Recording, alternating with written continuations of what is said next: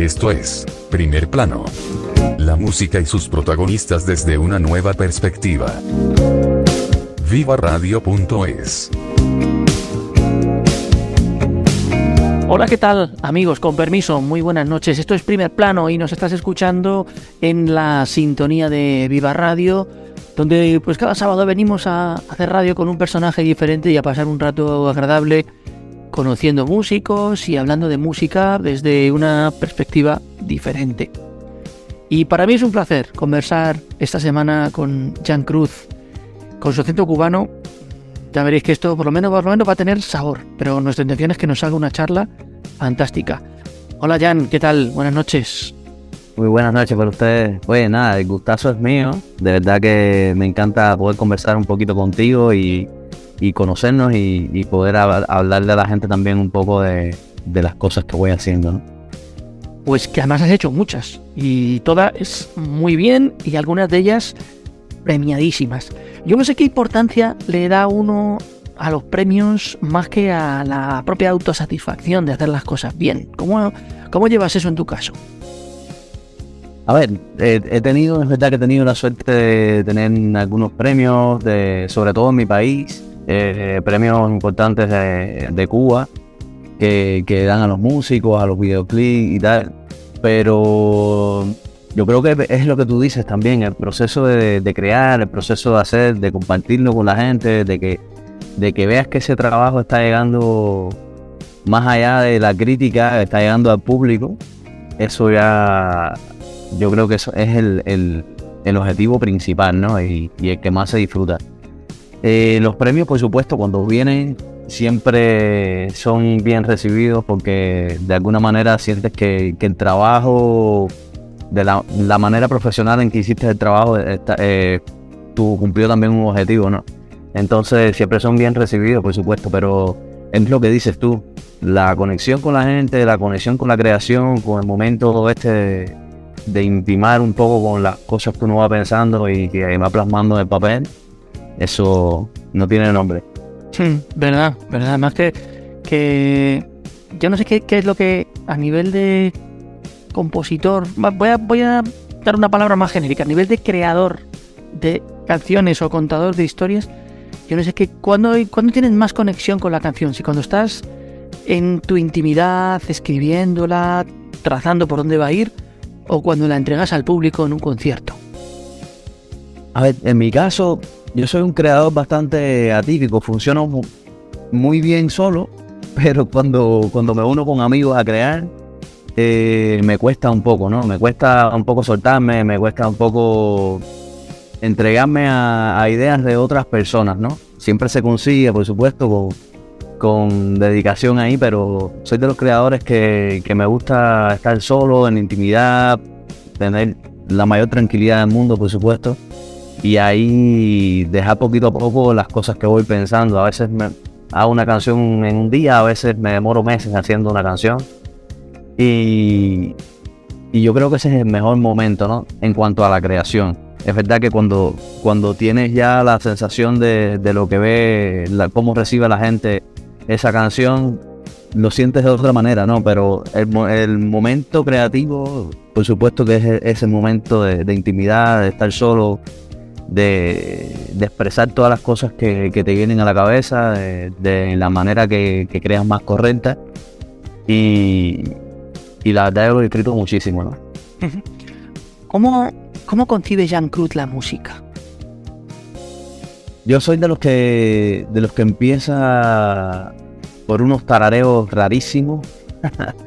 Yo empiezo a, me, invento cuatro o cinco acordes y ahí arriba de esos acordes empiezo a hacer unos tarareos, fa fa fa, chi chi chi, qué sé yo, o sea, sin, sin texto alguno. Y empiezo a crear melodías arriba de eso. Muchas de las canciones que, tengo yo son melodías improvisadas arriba de, esas armonías. Y casi siempre quedan ah, el 90% de esas improvisaciones quedan plasmadas en la canción. Luego de eso mejoro algunas, eh, agrego el texto por, supuesto de, lo que quiero hablar, de, las cosas que voy viviendo en el momento, de las que de las que me van contando algunos amigos, de las que voy viviendo en la sociedad, no solo en la parte amorosa, sino en la parte social también. y, y nada, eso lo plasmo luego en la letra, pero las canciones empiezan como una cosa muy rara, con una armonía, pero sí una melodía eh, sin, sin texto que, y jerigonza pura. o sea, son, son muy raras, las escucharías y te echarías a reír, por supuesto. no sé si quedan grabadas en algún como notas de voz en el teléfono o, mejor un computador o no sé.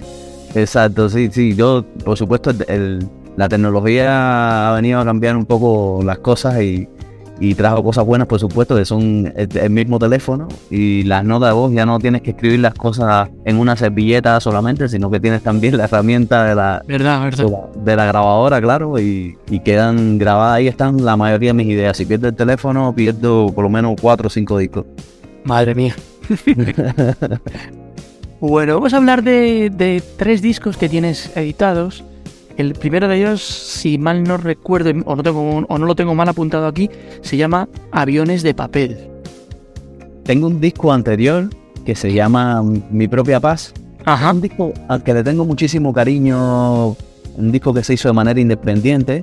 Sí. Pero es el disco realmente por, el cual me decidí a empezar a cantar mis canciones y, y mostrar una nueva etapa en mi vida. Yo soy músico que, viene tocando con, otros artistas, acompañando a otros cantautores. Sí. Y, justo en un momento de mi vida empecé a hacer canciones con, el propósito de, de mostrárselas a otros artistas y que las cantaran ellos. Artistas que no aparecieron. Y entonces, bueno, grabé esas canciones y hice este disco que se llama Mi propia paz. Es un disco que van a escuchar en algún momento eh, esas canciones cantadas de otra manera, con otro espíritu, con, otra, casi otra voz, porque era una voz súper virgen, no, no, no estaba entrenada. Y, a partir de ahí, bueno, es verdad que, decidí tomarme las cosas más en serio y, empezar a estudiar el canto, a dar clases. Y, luego vino Aviones de Papel, que sí es mi segundo disco, un disco que, que bueno, me abrió muchísimas puertas. Joder, además claro que en ese disco precisamente en Avión de Papel compartes voz con, unos artistazos increíbles, con David de María, con Diana Fuentes, con Daimé Arocena. ¿Cómo se consigue hacer un disco? A mí ese disco me gustó mucho, la verdad que además es un disco que tuvo, estuvo nominado, no sé si nominado o ganó, mejor dicho, ganó el premio Cuba Disco. ¿Cómo se consigue hacer un disco tan redondo que parece que es un disco primerizo, pero me acabas de decir que no? Bueno, yo creo que, influyó un poco eso, ¿no? El haber hecho el disco anterior, el haber pasado por esa experiencia, el saber las cosas que tenía que fortalecer. Yo creo que eso es, importante, ¿no? El, haber vivido experiencias anteriores, eh, produciendo música, haciendo canciones y, tener consejos de, gente que, que admira. Por ejemplo, con David me pasó eso. David fue, yo lo conocí en Cuba hace unos años como dos años antes de hacer ese disco Aviones de Papel. Y le mostré el primer disco el que, del que te comenté que se llama Mi propia paz. Y por supuesto que me dio unos consejos que, que valoro muchísimo y que sirvieron de mucho para, para poder enfrentar el, ese segundo disco que se llama Aviones de Papel. Y entonces, nada, yo creo que eso, aprender de las, de las cosas que, que, vas haciendo, tratar de mejorarlas cada vez más y dejarte ayudar también, ¿no? Por la gente eh, el disco compartí la producción con, Fito, que es un productor y ingeniero de sonido cubano eh, muy, muy aclamado en Cuba y que trabaja con muchísimos artistas importantes. Y por supuesto que me dejé guiar, compartimos la producción en ese disco y, fue una, una pasada, como dicen ustedes, eh, el haber podido aprender de, de su manera de ver la música, de, la, de sus experiencias. ¿no? Bueno, ha mencionado un punto, es el aspecto de, productor, que también quería, también quería llegar ahí. ¿Qué disfrutas más? ¿Dándole forma a la canción cuando la canción está prácticamente desnuda, guitarra y voz?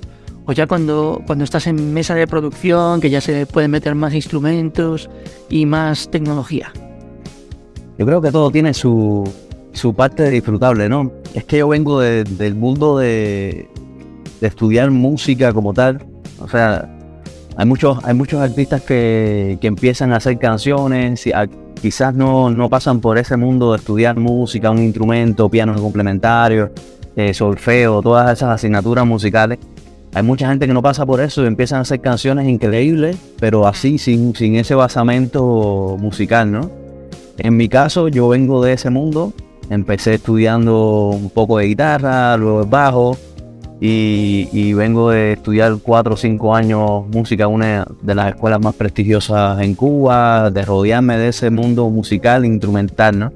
Entonces, de alguna manera, por supuesto que disfruto los dos procesos, disfruto del hacer la canción, al, desnudo, la guitarra, la voz, la melodía, la letra, pero cuando llega el momento de enfrentarse también al arreglo, que todo es un proceso creativo, yo lo miro como todo, como un- una cosa única, ¿no?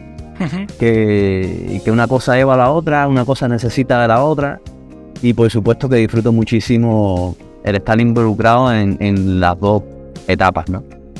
Además que debe ser muy bonito ver cómo va la canción poco a poco armándose, llenándose de capas y al final ya la ves que está, vamos, vestida como una princesa. Así es.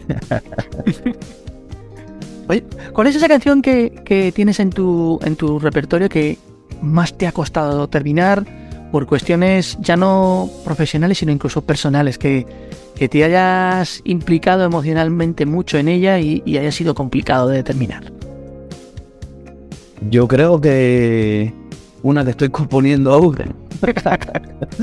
una, una que estoy componiendo aún, que sí llevo ya varios meses. eh, no todos los días le dedico tiempo, pero sí le dediqué tiempo hace unos meses atrás. eh, y luego, como un mes después que empecé, le volví a dedicar un poco de tiempo. Eh, hace, hace como unas semanas atrás le dediqué un poquito de tiempo. A él, a él estaba escuchando de nuevo y todavía no me convence, no me cierra. Y entonces yo creo que esa es una de las que todavía no tiene título, o sea, es que no te la puedo ni, ni cantar, pero bueno, de la- es la que yo creo que estoy componiendo, de las que estoy componiendo ahora. Y la, la mayoría de las canciones anteriores, sí, de los discos anteriores, eh, han salido algunas bastante rápidas, algunas en, en- en horas, otras en, en, en días, pero no, no recuerdo de esos discos anteriores que haya canciones que, que el proceso creativo haya durado meses ni, ni nada por el estilo. Esta sí que estoy componiendo sí me ha costado un poco. Esta sí, esta sí tiene ahí. Si fuese un palacio, ten- tiene sus andamios todavía. Así es, así es. Bueno, eh, ha- hablamos de canciones que estaban que están todavía por terminar, pero me, me lleva a preguntarte, ¿cuándo das por terminada una canción? Eh, eso, eso es una pregunta súper súper buena porque la gente piensa que uno siempre da por terminada una canción. En mi caso, yo eh, planeo cerrar el ciclo. Es lo que intento hacer. No, ya voy a cerrar el ciclo con esta canción porque la siento bien, estoy conforme con lo que quiero hablar en ella, estoy eh, veo que creo que la gente puede conectar con, con lo que estoy diciendo en ella pero tienes que cerrar el ciclo porque si la vuelves a escuchar unos meses después, vuelves a, a- buscar algo que, cambiaría, vuelves a buscar algo hasta lo que la manera en que la interpretarías, en la manera cosas del arreglo. Yo prefiero cerrar un ciclo, decir sí ya estoy conforme con lo que estoy mostrando, estoy satisfecho, pero deci- decidir de que ya está eh, finalizado el tema y todo eso es muy complejo realmente, ¿no? Siempre pasarían los años y, y volverías a escuchar cosas que, que cambiarías, por supuesto. Sí, sí, sí, sí, pasa que no me acuerdo quién era el director que decía que, por ejemplo, las, pe- las películas uno no, no termina las películas, sino que las abandona. exacto, Las canciones, no sé, van... me- No sé si tú te ves de aquí, yo qué sé, a... No sé, estoy hablando por hablar. De aquí a 10 o 5 o 10 años, retomando aquellas canciones de ese primer disco y rearreglándolas con alguna cosa nueva. Pues mira que sí, mira que sí, son canciones que le tengo muchísimo cariño a esas Por eso, por eso, por, por cuanto el cariño que representan o, o lo que costó hacerlas en su momento y ahora ya tienen más rodaje, claro. Claro, y, y la, sobre todo la manera de interpretar de ese momento, eh, bueno, un día por privado te pongo una de esas canciones y, verás que, hay muchísimo cambio a nivel interpretativo de, ese momento hasta ahora. Entonces, claro que sí, son canciones que le tengo sobre todo eso, cariño y, y que además canciones que me hizo llegar de alguna manera a la gente en Cuba pero no estoy muy satisfecho con la manera en que las interpreté en ese momento y, cosas de producción también cambiaría y, nada, yo creo que sí, que es una, es una cuenta pendiente que tengo ahí y que en algún momento, por supuesto, cuando haya un poco más de tiempo eh, y la gente conozca un poco más de mi música, yo voy a retomar eso también. Pues qué proyecto tan bonito tiene que ser ese, porque volver a enfrentarse con esas canciones que fueron escritas incluso en otras circunstancias personales tuyas, y volverte a hacer esa radiografía de ti mismo, es como encontrarse a veces incluso con, tus propios fantasmas de aquel entonces, ¿no? Sí, es un poco eso, sí, es un poco eso. O, darle otra visión, ya da... Yo creo que mostrarte más como intérprete hmm. que como, como creador, como, como si las cantara, qué sé yo, alguno de estos artistas a los que uno mira tanto cantar a una canción de uno. Entonces, eh, es verlo así de esa manera, ¿no? Interpretar una canción de otro artista, imaginarme que no fueron mías, pero darle otro sentido, darle otro camino. Pues sí, sí, sí, me parece, me parece muy buena idea. Que vamos a hacer una pausilla, en nada estamos aquí de vuelta, que seguimos hablando con Jan Cruz a nada, a dos, tres anuncios, y no os vayáis porque vamos a escuchar una canción de él, hay muchas cosas más que tenemos que, hablar. Que esto acaba de empezar, como quien dice. ¿Malos humos en la parada del bus o cuando estás en el parque con menores? No, gracias. Gracias por no consumir tabaco ni productos relacionados en los espacios al aire libre de uso comunitario. Hazlo por los demás, hazlo por ti. Aleja los malos humos. Atrae solo lo bueno. Ministerio de Sanidad, Gobierno de España, financiado por la Unión Europea Next Generation. Redefine la radio tal y como la conocías con Viva Plus. Suscríbete y disfruta de una nueva radio, de una nueva experiencia. Viva Plus, porque la radio es más.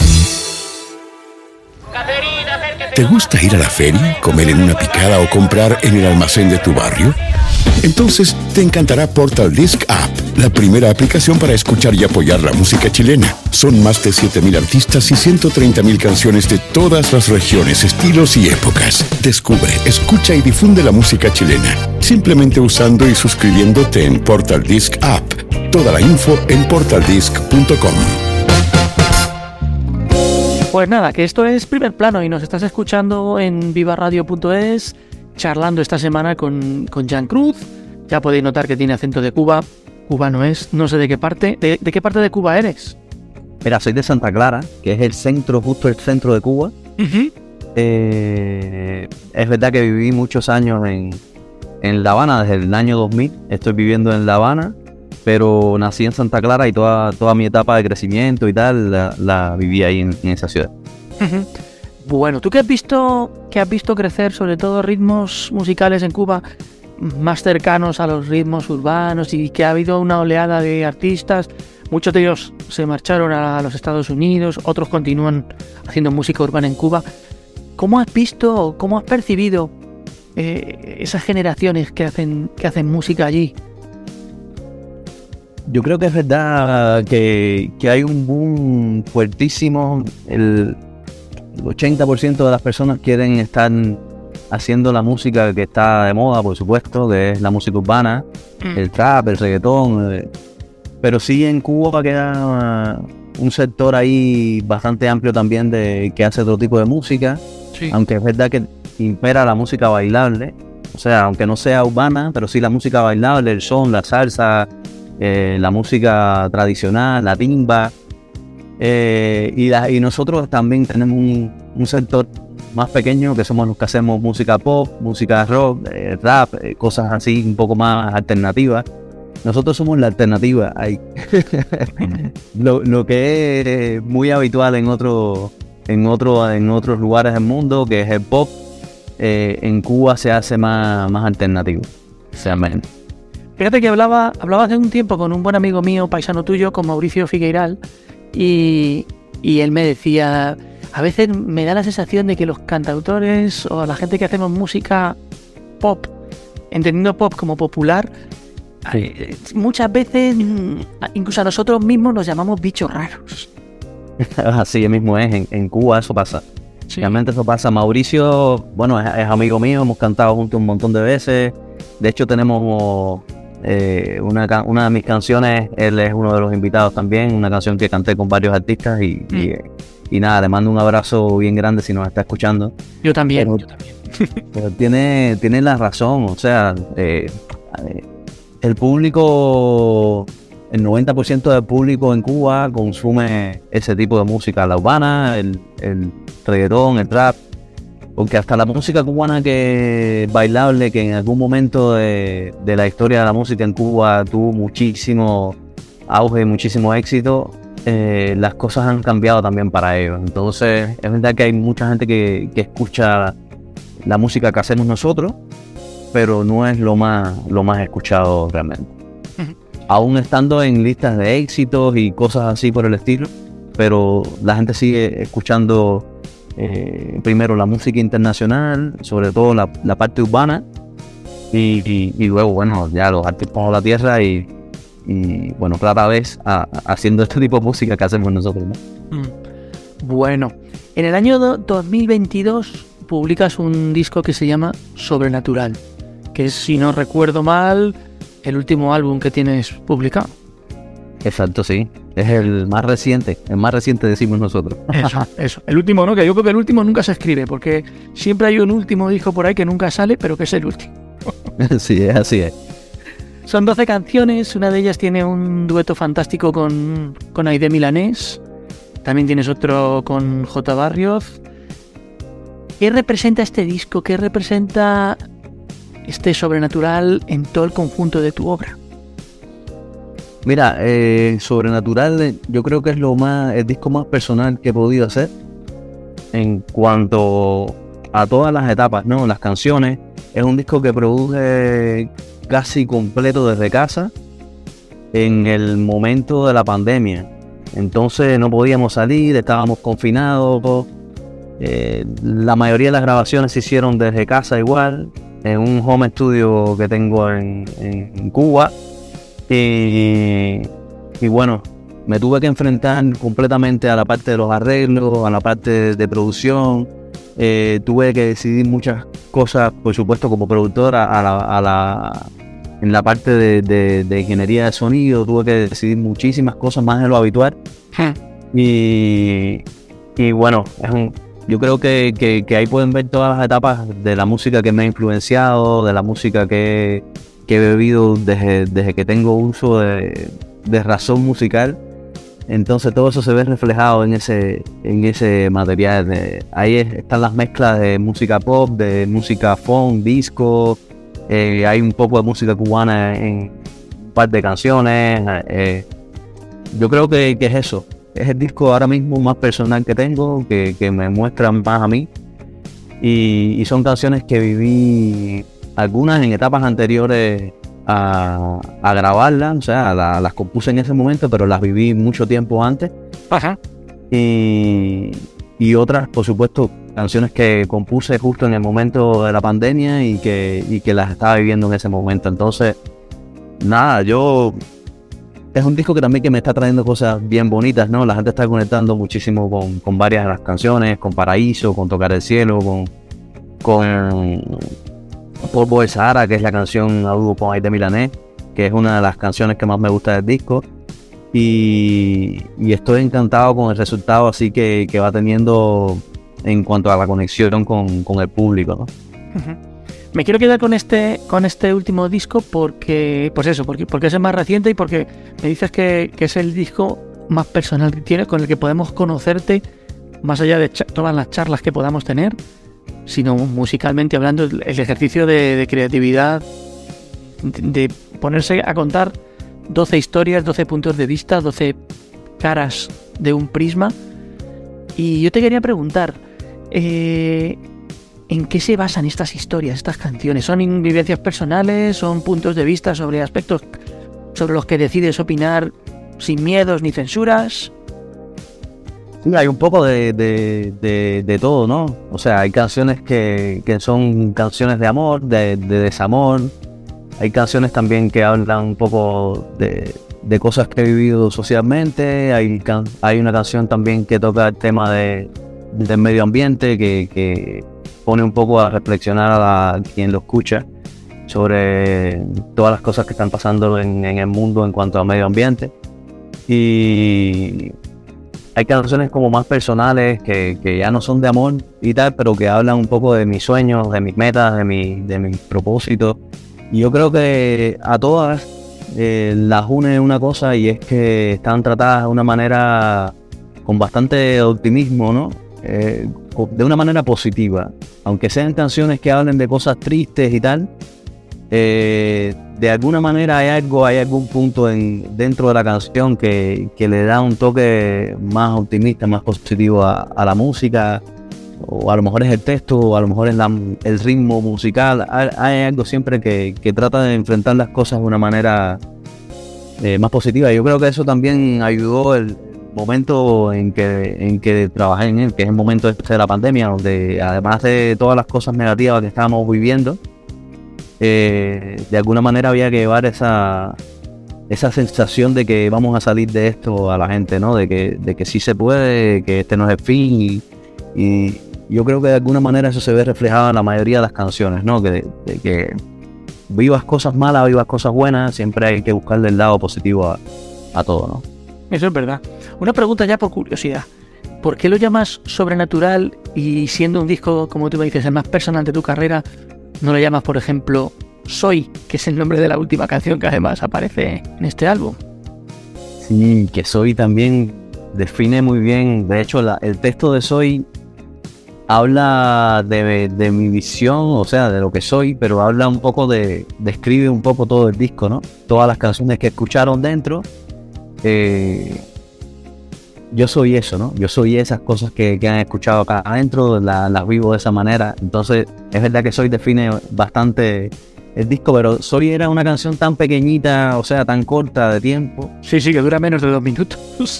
Exacto, y, y- y realmente, bueno, era una canción que se prestaba muy bien para cerrar el disco. El disco en principio iba a llamarse Paraíso, que fue la primera canción que promovimos del disco y que fue súper bien con esa canción. De hecho, todavía están llegando personas a, mi música a través de esa canción. Eh, pero la canción la, lanz- la lanzamos justo en febrero del año 2020. Luego en marzo cerraron, cerraron, eh, o sea, se vino lo de la pandemia, los confinamientos y tal. Yo estuve cerca de un par de años haciendo entrevistas y, y- teniendo oportunidades de hablar de- del disco que estaba produciendo en ese momento. Que, bueno, eran otros los planes. Supuestamente, si no hubiera sido la pandemia, el disco hubiera estado en, en el verano del 2020, a lo mejor ya terminado, ¿no? Vino la pandemia y todo se empezó a atrasar, los tiempos, las cosas, los lugares de, de grabación.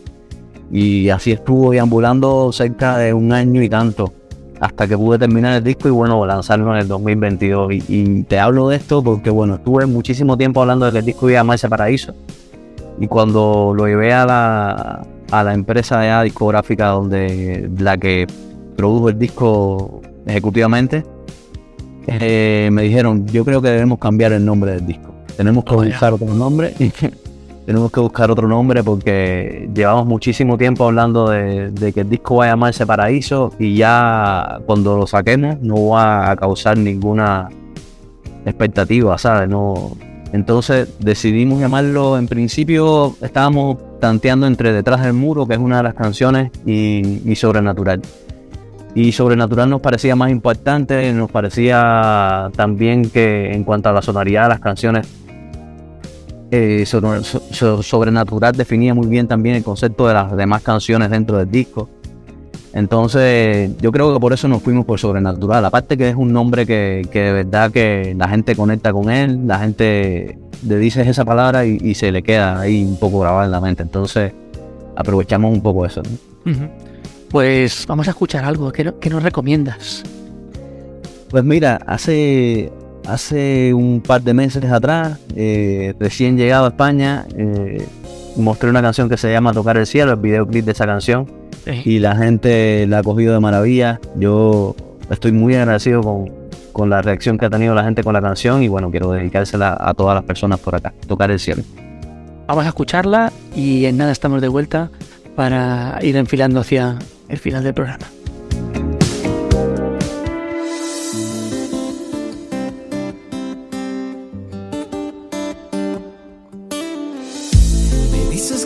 Afecta la nostalgia.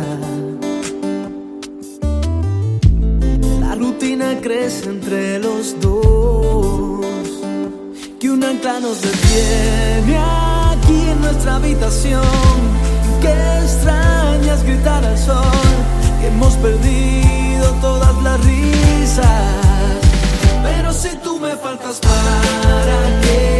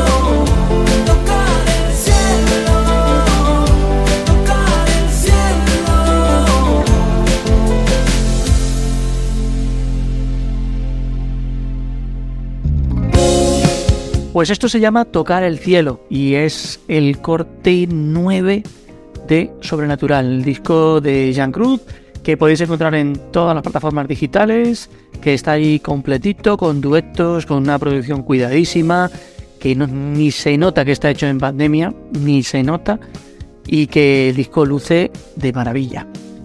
Eh, Jan, ¿cómo has pensado en defender este disco en vivo? ¿Cómo, cómo lo defiendes? Bueno, en Cuba, antes de entrar en ese proceso de pandemia, ya defendíamos algunas canciones y, es verdad que la reacción era muy buenísima con la gente. Acá en España ya tenemos nuestro primer concierto.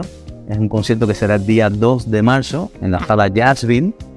Y, y que en principio vamos a defender esas canciones en acústico de una manera más íntima pero sí estamos tocando las puertas de, de varias salas que nos interesa formar parte de su, de su programación y, y mostrar esas canciones y por supuesto ya más avanzado el año mostrarlas de una manera distinta ya con, con la sonoridad quizás misma del disco, con banda, con, con otro tipo de, de sonoridad. ahora estoy encantadísimo porque voy a tocar con un amigo que se llama Harold, que es cubano también, que es pianista, y, y me encanta lo que está haciendo con, con su visión de mis canciones ¿no? en el piano. Entonces vamos a hacer eso a, a piano, a, a piano y guitarra. En, otra- en ocasiones se nos va a sumar un amigo que se llama Edgar, que, que es percusionista, toca cajón. Eh, van a ir varios amigos cantantes españoles que prefiero dejarlo ahí en sorpresa. Así que Sí, sí, sí. De sorpresa. y se llegan al concierto, ahí van. Yo lo que sé es que van a pasar un rato bien lindo, de emociones, de, de bailar, de, de pasarla bien. Y, de eso se trata, ¿no? Mostrar todas las aristas de sobrenatural, eh, esta vez en vivo y de una manera distinta a ti. Pues sí. Oye, para la gente que te quiera seguir en redes sociales y quiera ver un poco ahí cómo estás al día a día, ¿dónde te encontramos?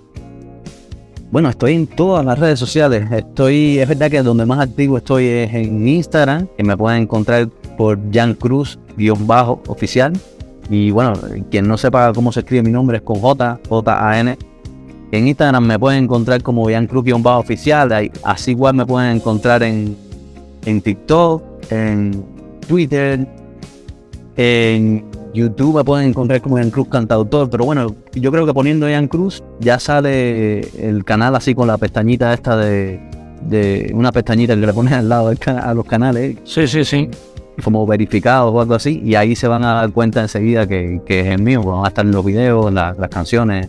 Y en Spotify, por supuesto, de- deseando que la gente empiece a conectar con mis canciones eh, en las plataformas digitales, en Spotify, Apple, eh, Tidal, todas, son todas. En esas pueden encontrar mi música.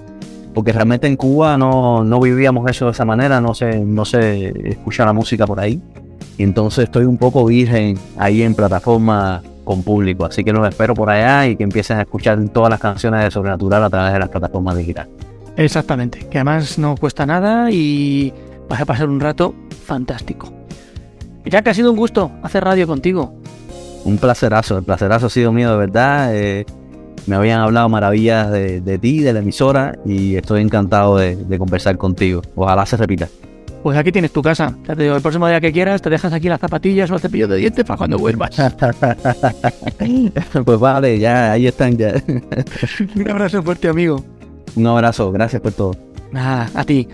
Amigos, nosotros nos encontramos la próxima semana, que habrá más música, más preguntas y las mismas ganas de pasarlo bien. Haced mucho ruido y sed muy felices. Hasta la semana que viene. Gracias.